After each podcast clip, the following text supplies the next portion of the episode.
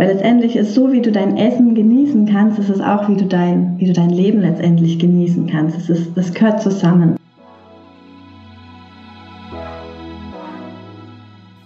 Hallo und herzlich willkommen zu Die Kunst, du selbst zu sein.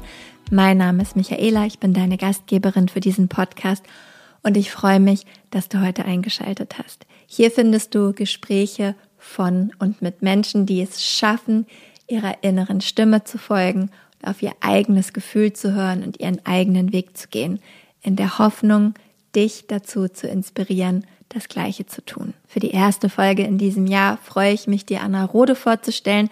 Anna ist Doktorin der Ökotrophologie, Spiritual Life Coach, Yogalehrerin und kümmert sich mit ihren Klientinnen hauptsächlich um das Thema intuitives Essen.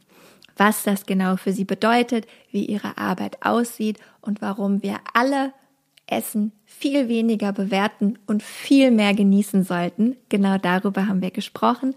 Ich freue mich also, wenn du Anna zuhörst. Sie gibt viele gute Hinweise und Tipps, wie du dich intuitiver ernähren kannst und was es wirklich bedeutet, sich intuitiv zu ernähren.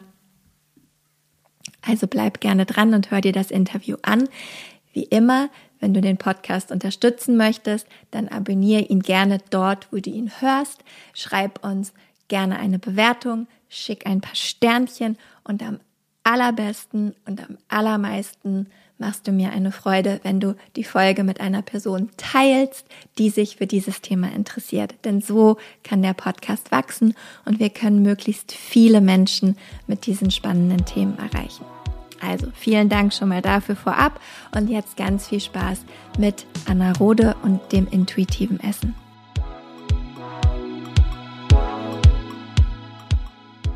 Liebe Anna, herzlich willkommen.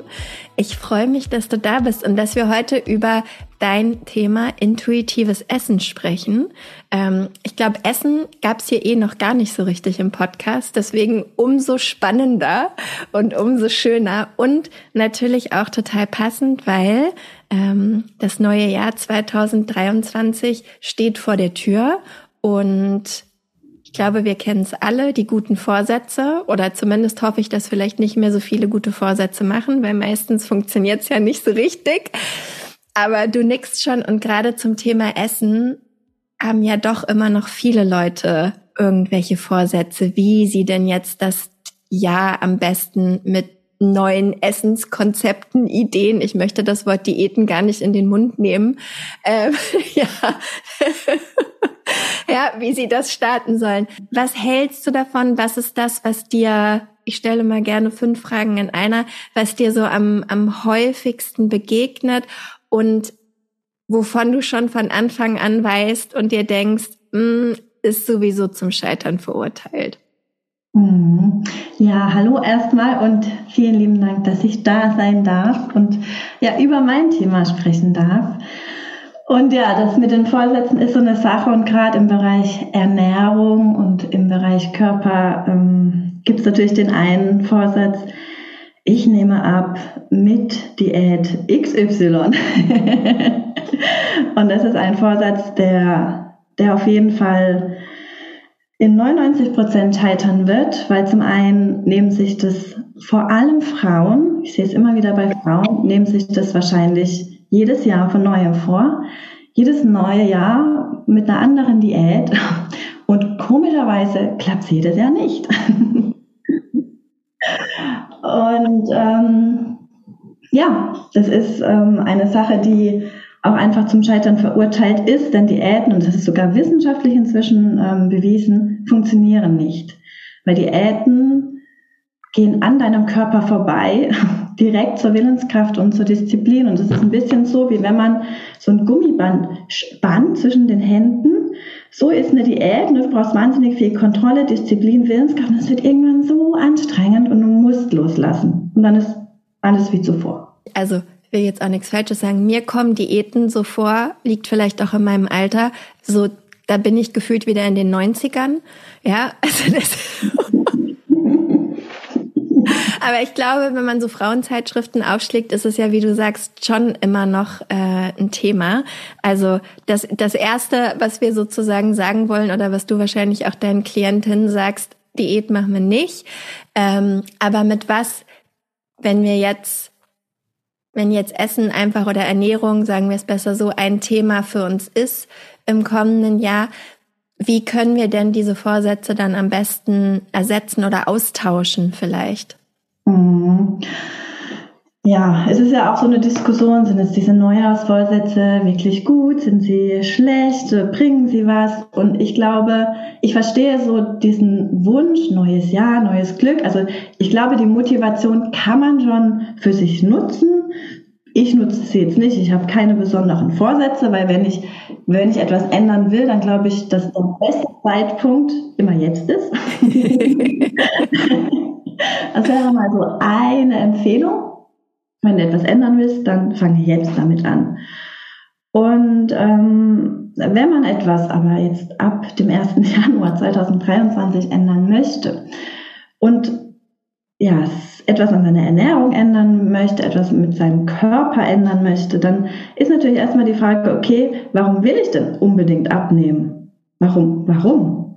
Warum ist da dieser große Wunsch? Und gerade in Social Media, ich das tut mir so im Herzen weh. Das sieht man so auf diese Posts, wo Frauen ein Schild hochheben mit minus 0,5 Kilo.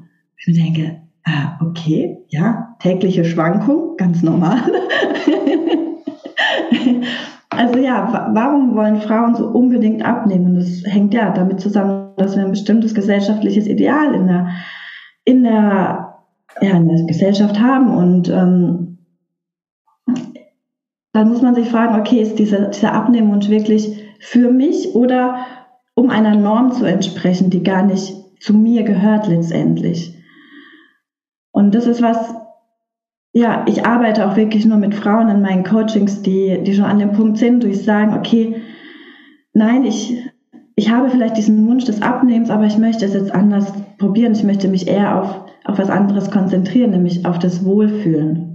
Und genau das ist es, was, was ich ganz groß schreibe und auch wirklich jeder Frau empfehle. Fokussier dich nicht auf deine Figur, fokussier dich auf das Wohlfühlen, als wirklich als ganzes Konzept. Nicht nur die Figur zählt da rein, sondern Wohlfühlen ist wirklich mannigfaltig. Und ich fühle mich nicht nur in einer dünnen Figur wohl, sondern das geht auch schon davor.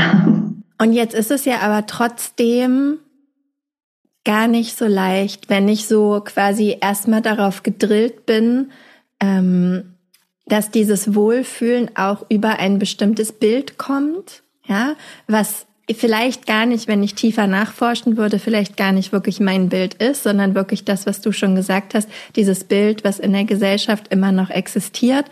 Ähm, wie nimmst du deine Klientinnen da an die Hand? Weil, also wir kommen gleich noch darauf, was intuitives Essen bedeutet, aber ich frage mich, wie kann ich es schaffen, überhaupt intuitiv zu essen, wenn es erstmal die erste Aufgabe ist, überhaupt aus diesem Bild rauszukommen, weißt du, um wirklich in dieses Gefühl von was ist denn Wohlfühlen eigentlich? Oder wie kann ich es denn schaffen, wohlzufühlen? Also wie können, wie kann da jemand den ersten Schritt machen? Oder was gibst du deinen Klientinnen mit, um überhaupt erstmal zu diesem Punkt zu kommen, sich von diesem Bild zu verabschieden? Mhm. Also ganz wichtig ist da am Anfang mal sich klar zu machen, dass wir wahrscheinlich nie zu 100 Prozent von diesem Bild wegkommen, ja. Ähm, diese Norm besteht und wir werden, wir sehen sie jeden Tag, kriegen sie dauernd äh, an uns rangespült und es geht darum, damit umzugehen, lernen, wirklich liebevoll mit sich selbst umzugehen, mit diesen Gedanken, die dann vielleicht kommen, umzugehen. Ich hatte ähm, zum Beispiel ähm, im Sommer so eine Situation am Strand, wo ich mir plötzlich dachte, scheiße Anna, ich habe so kleine Brüste, so kleine Brüste, oh Gott, so unsexy bist du. Und das war ein Gedanke, den hatte ich schon zehn Jahre lang nicht mehr. Der kam plötzlich einfach so. Und dann bin ich in den Vergleich gekommen. Dann habe ich mich plötzlich klein gefühlt. Und dann war aber der Moment, der ziemlich schnell kam, wo ich dachte, stopp, ist dieser Gedanke gerade ja so, dass er mir gut tut? Hilft er mir, mich wohlzufühlen? Und ist dieser Gedanke eigentlich so sinnvoll? Ist er wahr? Ist er, ja, ist er gut für mich? Und dann denke ich, nein, ist er nicht. Also da wirklich in, ja, letztendlich kann man es als Mindset-Arbeit ähm, nennen, ähm, seine Gedanken zu beobachten und seine Gedanken auch aktiv ja zu transformieren, wenn sie einem nicht gut tun. Und sich auch ganz klar ähm, zum Beispiel auf Social Media von solchen Profilen lösen, die Körperoptimierung in den Fokus stellen. Weil das beeinflusst dich, das beeinflusst dich so sehr. Und ähm, was, jetzt habe ich ja zum einen Mindset gesagt, was aber auch wichtig ist, ist wirklich in den Körper zu kommen, weil wir sind so abgetrennt von unserem Körper. Wir sind solche Kopfmenschen geworden. Ähm, und unser Verstand ist ja cool, ist ja, ne? Er hat uns ja dahin gebracht, wo wir jetzt stehen. Aber wir sind abgetrennt von unserem Körper. Und ja, da Wege zu finden, wie man wieder mehr in den Körper kommt und den Verstand auf leise dreht oder zumindest auf ruhig, ganz leise wird er nie, aber auf ruhig dreht, ähm, das hilft sehr, sehr, sehr, ähm, ja, davon ab, Abstand zu bekommen. Bedeutet intuitives Essen oder besser gesagt intuitive Ernährung für dich wirklich auch wahrscheinlich mehr als nur das, was sich jeden Tag in meiner Küche und auf meinem Teller abspielt? Mhm. Auf jeden Fall. Also intuitives Essen ist letztendlich, äh, letztendlich ist der Begriff intuitives Essen ja auch nur ein, ein Konzept, was, was ich mit intuitivem Essen meine, ist wirklich, dass, dass wir wieder mit unserem Körper zusammen essen, mit unserem Körper zusammen leben, dass wir, dass wir ihn spüren, dass wir ihm vertrauen, dass wir, ja, dieses, dieses Wunder der Natur wirklich wieder, wieder leben und dass wir dafür wieder, ja, dankbar sind auch. Und ähm, intuitives Essen, klar, als Konzept heißt erstmal, dass du isst, wenn du Hunger hast und aufhörst zu essen, wenn du satt bist. Hört sich jetzt erstmal leicht an, ist es in der Umsetzung dann meistens nicht, weil unser Verstand, unser Mindset da oben sagt bla bla bla bla, nein, das darfst du nicht essen, davon darfst du nur wenig essen, das darfst du erst wieder morgen essen.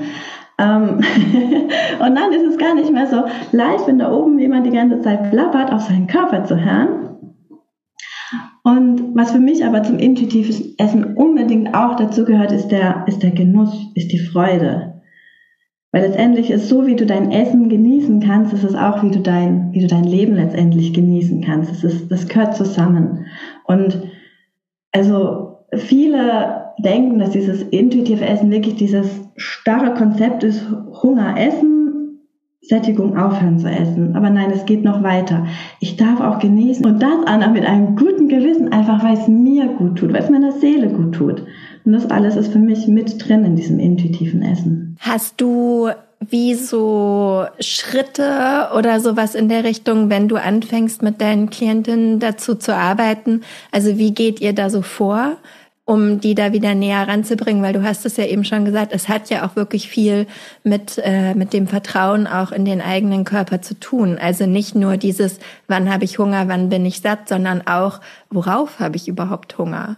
Mhm, ja, mhm. und was tut meinem Körper eigentlich gut und was tut ihm nicht gut und wie kann ich das sozusagen erkennen und merken, mh, hm, das ist vielleicht irgendwie etwas, was mein Körper nicht so gut verträgt, das ist was, was er gut verträgt. Wie, wie beginnt deine Arbeit? Wie führst du die da langsam ran? Meine Arbeit beginnt erstmal ähm, damit, dass, dass ich meine Klientin als Ganzes kennenlerne, ja.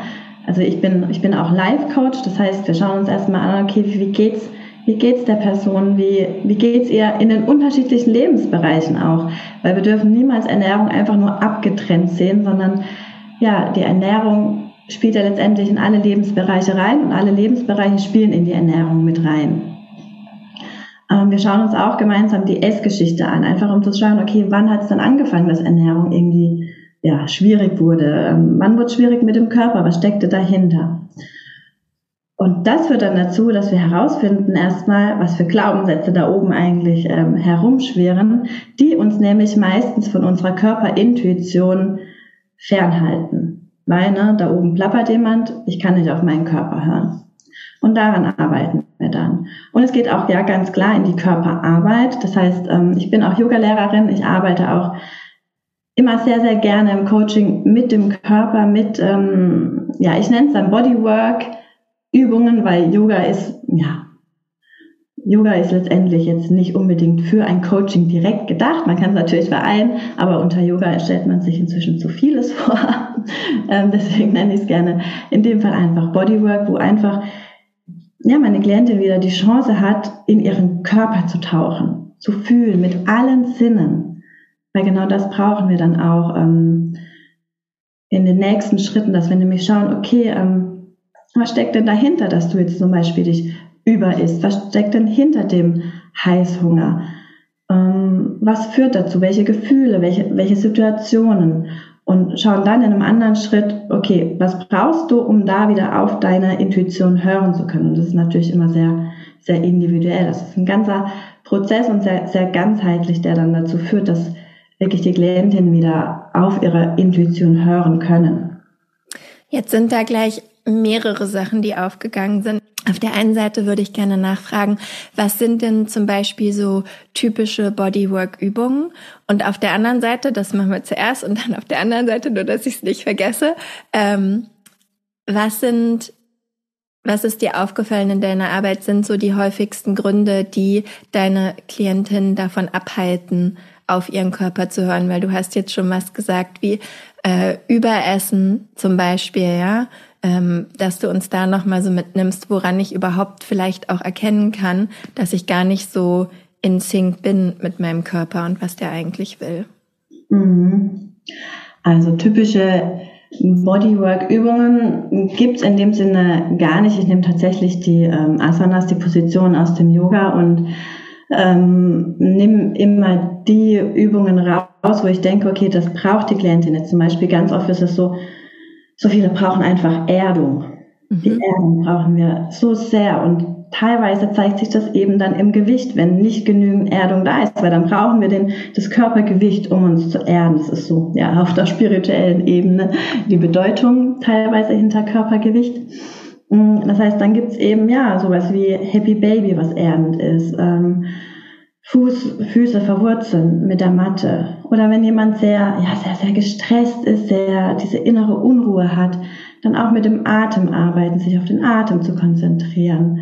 Und ganz wichtig ist in meiner Arbeit, das hat sich zumindest als gut herausgestellt, dass, dass zwischen den Übungen, ich mache keine Flows, wie man es jetzt viel im Yoga sieht, sondern zwischen den Übungen ist Pause. Pause, Augen zu, reinspüren. Weil genau das, das brauchen wir, diese Pause, weil wir haben schon so einen vollen Alltag, rauschen von A nach B über C zu D. Und auf der Matte dürfen wir einfach mal Pause machen und in uns reinspüren, ja, von, von außen nach innen kommen. Und das hilft uns dann wahrscheinlich auch im Alltag, wenn wir uns mit dem in der Küche befinden und uns überlegen, okay, was möchte ich denn jetzt eigentlich gerade oder wie fühlt sich mein Körper an, dass ich quasi in, in Theorie, in Anführungsstrichen, ähm, zwischen den Körperübungen schon lerne, diese Pause zu machen und dann eben nicht über dieses Essverhalten so drüber husche, sage ich mal, ja, oder da auch so schnell drüber gehe, wie du das eben mit dem Alltag beschrieben hast, sondern dass ich mir da auch diesen Moment nehme und überlege, okay, was fühle ich denn jetzt eigentlich gerade? Und was sind eben so die Sachen, die uns oft davon abhalten, auf den Körper zu hören? Also was für, woran können wir es vielleicht auch erkennen, dass wir nicht so in Verbindung und Vertrauen mit unserem Körper stehen? Also das sind zwei Sachen ähm, sehr oft. Das eine, von dem wir vorhin schon geredet haben, ist dieser Abnehmwunsch. Weil es, sobald wir diesen Abnehmwunsch haben, denken wir, wir müssen hungern, wir müssen in ein Kaloriendefizit kommen und dadurch wiederum kommt es ganz oft so zu einem körperlichen Heißhunger, ja, dass wir in diesem Kaloriendefizit sind und plötzlich, oh Gott, ich brauche was zu essen. Und dann wird ganz viel in sich ähm, hineingeschaufelt. Und in dem Moment könnte man schon fast meinen, man ist dann eigentlich intuitiv, weil der Körper holt sich in dem Moment das zurück, was er eigentlich braucht. Aber es tut natürlich in dem Moment nicht gut. Und der zweite Grund sind ähm, Emotionen.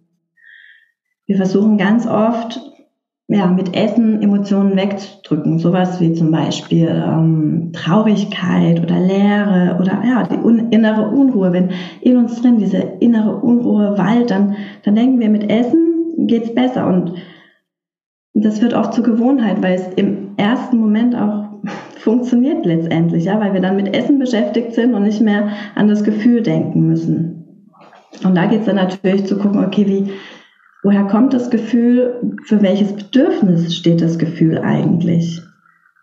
Und was sind Strategien, wie du dir das Bedürfnis dann letztendlich erfüllen kannst? wenn du dann schon so ein bisschen mit deinen Klientinnen gearbeitet hast, Gibt es sowas wie, also weil du hast schon gesagt, das ist natürlich alles wahnsinnig individuell, logischerweise, wer jeder ja empfindet und fühlt den Körper ja auch anders. Aber woran merken die dann oft, dass sie mehr und mehr in dieses Vertrauen zum eigenen Körper kommen? Was sind so, ich will jetzt nicht sagen Symptome, das ist das falsche Wort, aber du weißt, was ich meine. Also was sind so Momente, wo man merkt, so, ah ja, okay, jetzt, ja, da, da klappt's irgendwie, da kann ich jetzt wirklich intuitiver an, an äh, das, womit ich mich ernähre, rangehen? Also das eine ist ähm, wirklich auf die Ernährung bezogen, ist dieses, okay, ich kann Reste lassen, ohne dass mir, ohne dass mir das was ausmacht. Also das einfach gut, da, da liegt noch was auf dem Teller, ich könnte es essen, wenn ich es wollte. Jetzt will ich es aber nicht, okay, ist, ist okay. So dieses, hm. Ähm, oder dass plötzlich die Chipstüte nicht mehr leer gegessen werden muss dass zwei Stückchen, drei Stückchen Tafel, äh, nicht Tafel, sondern Stückchen Schokolade reichen. Einfach so, dass sogar ein, ein Smoothie nur zur Hälfte getrunken werden will, obwohl er ja eigentlich so gesund ist und man sich das öf öfter erlaubt. Aber nein, einfach zu, zu merken, wirklich, okay, mein Körper braucht gerade nicht mehr. Das ist so erleichternd. Und es hört aber dann meistens gar nicht nur auf dem Teller oder am Tisch auf, sondern auch wirklich, da kommt ein ganz anderes Gefühl von Lebendigkeit plötzlich wieder in den Körper. Von, ja, von, einer Art von ähm, Selbstliebe. Selbstliebe ist immer so ein großes Wort, aber ja, dass man wieder so eine Verbindung zu sich selber spürt und denkt, ach, ich bin eigentlich doch gut genug. Woher kommt deine Faszination für dieses Thema intuitives Essen? Also wie bist du da drauf gekommen oder ähm, hast angefangen, dich damit zu beschäftigen? Mhm.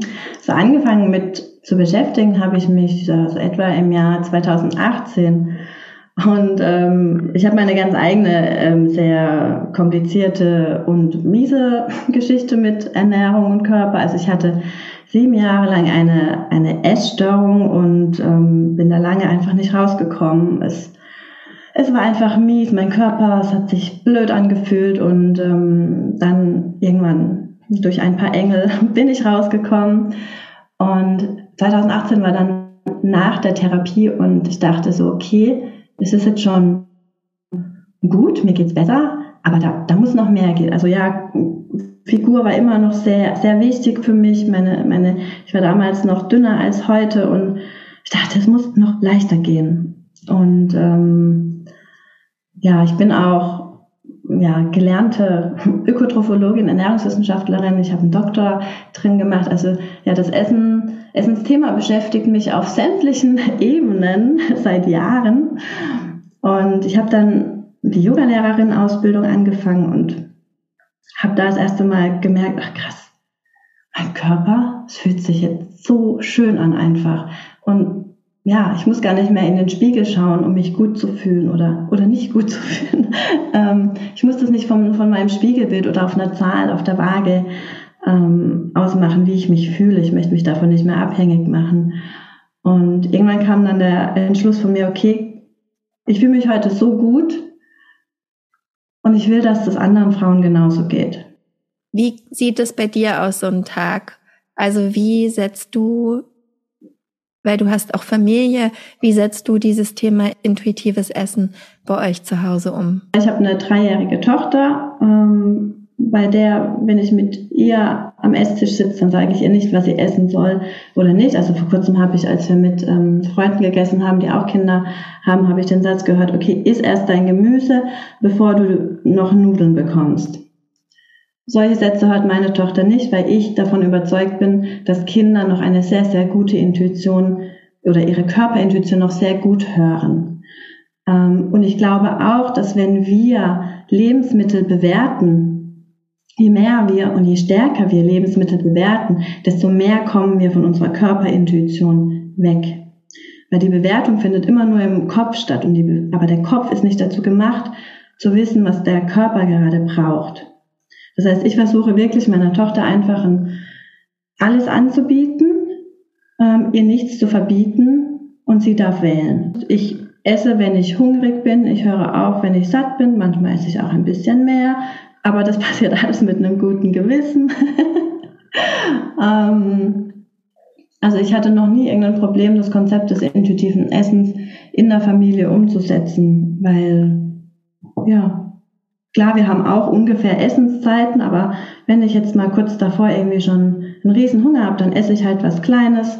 Äh, wenn ich morgens noch keinen Hunger habe, passiert manchmal, dann setze ich mich trotzdem mit meiner Familie an den Frühstückstisch und trinke halt meinen Kaffee ähm, und esse dann später was. Also das darf alles ganz einfach fließen und sein. Und wonach entscheidest du, welche Lebensmittel du auswählst zum Essen? Weil intuitives Essen, wie gesagt, ne, wir hatten es vorhin, hast du es auch schon einmal, hast du es auch schon einmal erwähnt, ähm, dass wenn jetzt jemand ständig das Gefühl hat, ähm, Kekse essen zu wollen, also so wie ich zum Beispiel, könnte man das auch als intuitiv bezeichnen, aber ja auch nur bis zu einem gewissen Punkt. Wenn wir uns ausschließlich von Keksen äh, ernähren würden, dann ähm, wären wir wahrscheinlich zum Krümelmonster irgendwann.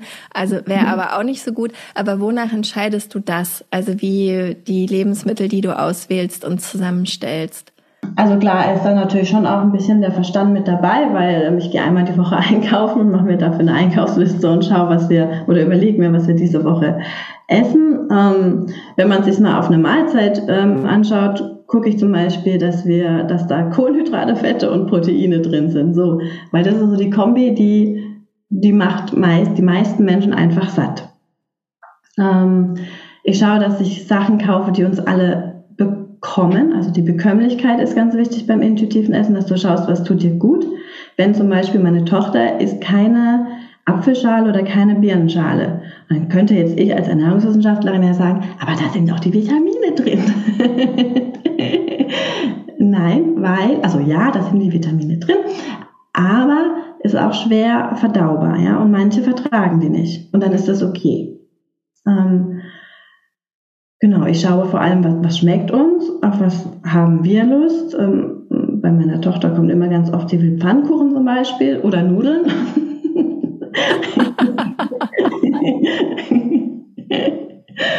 ähm, genau, also gar nicht, ich schaue gar nicht so sehr, okay, was, wo sind jetzt viele äh, Vitamine drin, wo sind wenige Kalorien drin, sondern ich schaue, okay, was schmeckt uns, was bekommt uns, auf was haben wir Lust.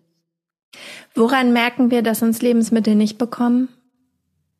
Dein Körper zeigt dir. Also das kann sein, dass ähm, ein Zwicken im Bauch ist, die Verdauung schwer wird, ähm, dass, dass vielleicht auch das ganze System vielleicht total ähm, runterfällt. Also ich habe zum Beispiel, ich, ich vertrage nicht viel Fett. Also ich kann jetzt nicht einen, einen Teller Pommes essen, da wird, da wird mir schlecht einfach. Mhm.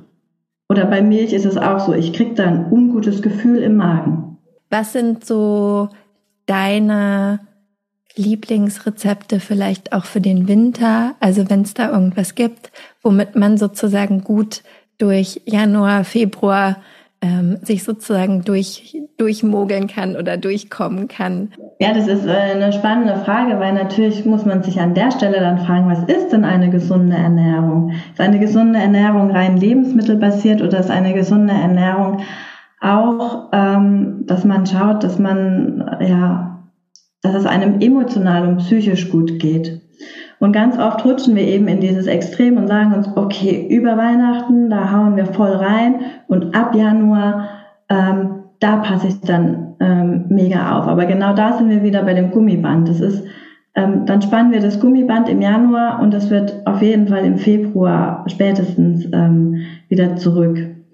Also ich gebe niemals Rezepte raus, ich gebe keine Ernährungspläne raus, ich gebe keine Tipps für Essen raus, sondern ich zeige wirklich, okay, ähm, wie man sich letztendlich, und das ist die große Kunst, ähm, alles erlaubt. Naja, was ich aber auch bei meinen ähm, Klientinnen immer wieder sehe ist und woran wir arbeiten, ist wirklich diese, ja, wieder mehr seiner Freude zu folgen im Alltag. Ne? Sich nicht durch Unlust bestimmen zu lassen, ja, weil wir zwingen, also es war bei mir früher ganz schlimm, ich habe das nicht gesehen damals, aber ich habe so viel Unlust ausgehalten und irgendwann ist halt da auch, das habe ich dann irgendwann nicht mehr ausgehalten und musste das Essen halt her. Und so schauen, okay, wie kann ich mehr, mehr Freude, mehr Spaß wiederbringen? Auf eine ganz leichte und auf jeden, auf, auch auf einer täglichen Ebene wirklich sich das zu erlauben. Voll gut. Wenn jetzt jemand sagt, okay, ähm, mit der Anna würde ich gerne mehr zusammenarbeiten oder das ist ein Thema irgendwie, das äh, beschäftigt mich und alleine kriege ich es irgendwie nicht so richtig hin und ich glaube, ich brauche Hilfe. Wie können wir mit dir in Kontakt kommen? Mhm. Also einmal über meine Webseite, das ist www.anna-rode.com und über Instagram natürlich unter äh, dr.anna.rode. Sehr schön. Und ähm, gibt es auch Live-Kurse, die du nächstes Jahr machst oder machst du hauptsächlich sozusagen One-on-One-Betreuung? Im Moment mache ich ähm, meine 1 zu 1 Coachings, weil ich einfach liebe, wirklich tief in die Themen reinzugehen, weil das ähm, einfach wunderschön ist, was da rauskommt. Es wird aber auf jeden Fall ähm, ein Programm rauskommen, aber ich kann noch nicht sagen, wann. Das ist in Work, Work in Progress. Work in Progress, sehr gut.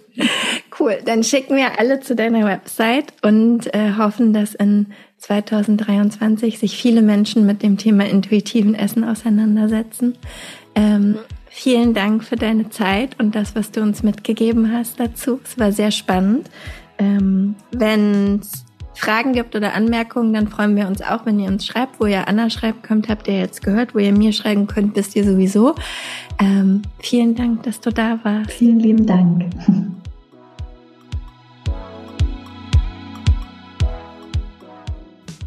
Vielen, vielen Dank, Anna, für dieses tolle Interview und all die Tipps und Tricks, die du uns verraten hast. Wenn du gerne mit Anna arbeiten möchtest, dann schau einfach in den Show Notes vorbei. Da findest du alle Links zu ihrer Website, zu Instagram und alles, was du wissen musst. Ich danke dir nochmal herzlich, dass du zugehört hast. Du kannst gerne jederzeit Feedback schicken zum Podcast oder auch, wenn du spannende Gäste und Gästinnen hast, die du dir wünschst, dann schreib mir das gerne. Ansonsten hören wir uns in zwei Wochen wieder mit der nächsten Folge.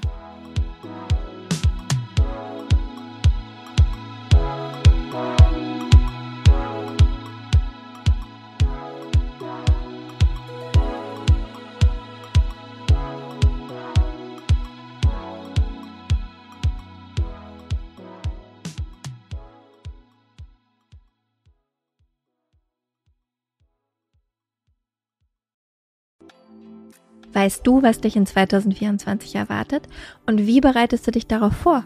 Oder lässt du einfach alles auf dich zukommen? Ich denke mal, die Mischung macht's. Es tut gut, ein bisschen einen Überblick zu haben, welche Themen uns erwarten und dann eben flexibel zu bleiben, wie wir mit diesen Themen umgehen möchten. Und genau das machen wir im Astro 2024 Forecast. Am 28.12.2023 gebe ich gemeinsam mit meiner liebsten Freundin und Astrologin Nicole Marie einen Workshop, der dir eben einen energetischen Ausblick auf 2024 gibt. Nicole Marie stellt die wichtigsten astrologischen Themen für Beruf, Beziehung und Community dar und zeigt dir, wie du diese Themen und Energien am besten im kommenden Jahr für dich nutzen kannst. Gemeinsam machen wir dann Kundalini Yoga und Meditation, um diese Themen zu integrieren und du bekommst von mir dein ganz persönliches 40 Tage Satna, also deine Meditationspraxis, mit der du ins neue Jahr starten kannst. Der Workshop findet live auf Zoom statt, wie gesagt, am 28.12.2023 von 19 bis 21 Uhr. Und ja, keine Sorge, es gibt eine Aufzeichnung. Also falls du nicht live dabei sein kannst, Gar kein Problem, dann kannst du die Aufzeichnung im Anschluss schauen. Die einzige Sache, die es zu beachten gilt, Nicole Marie spricht nur Englisch und daher findet auch der Workshop auf Englisch statt.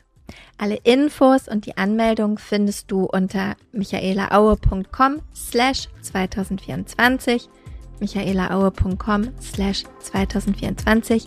Wir freuen uns auf dich.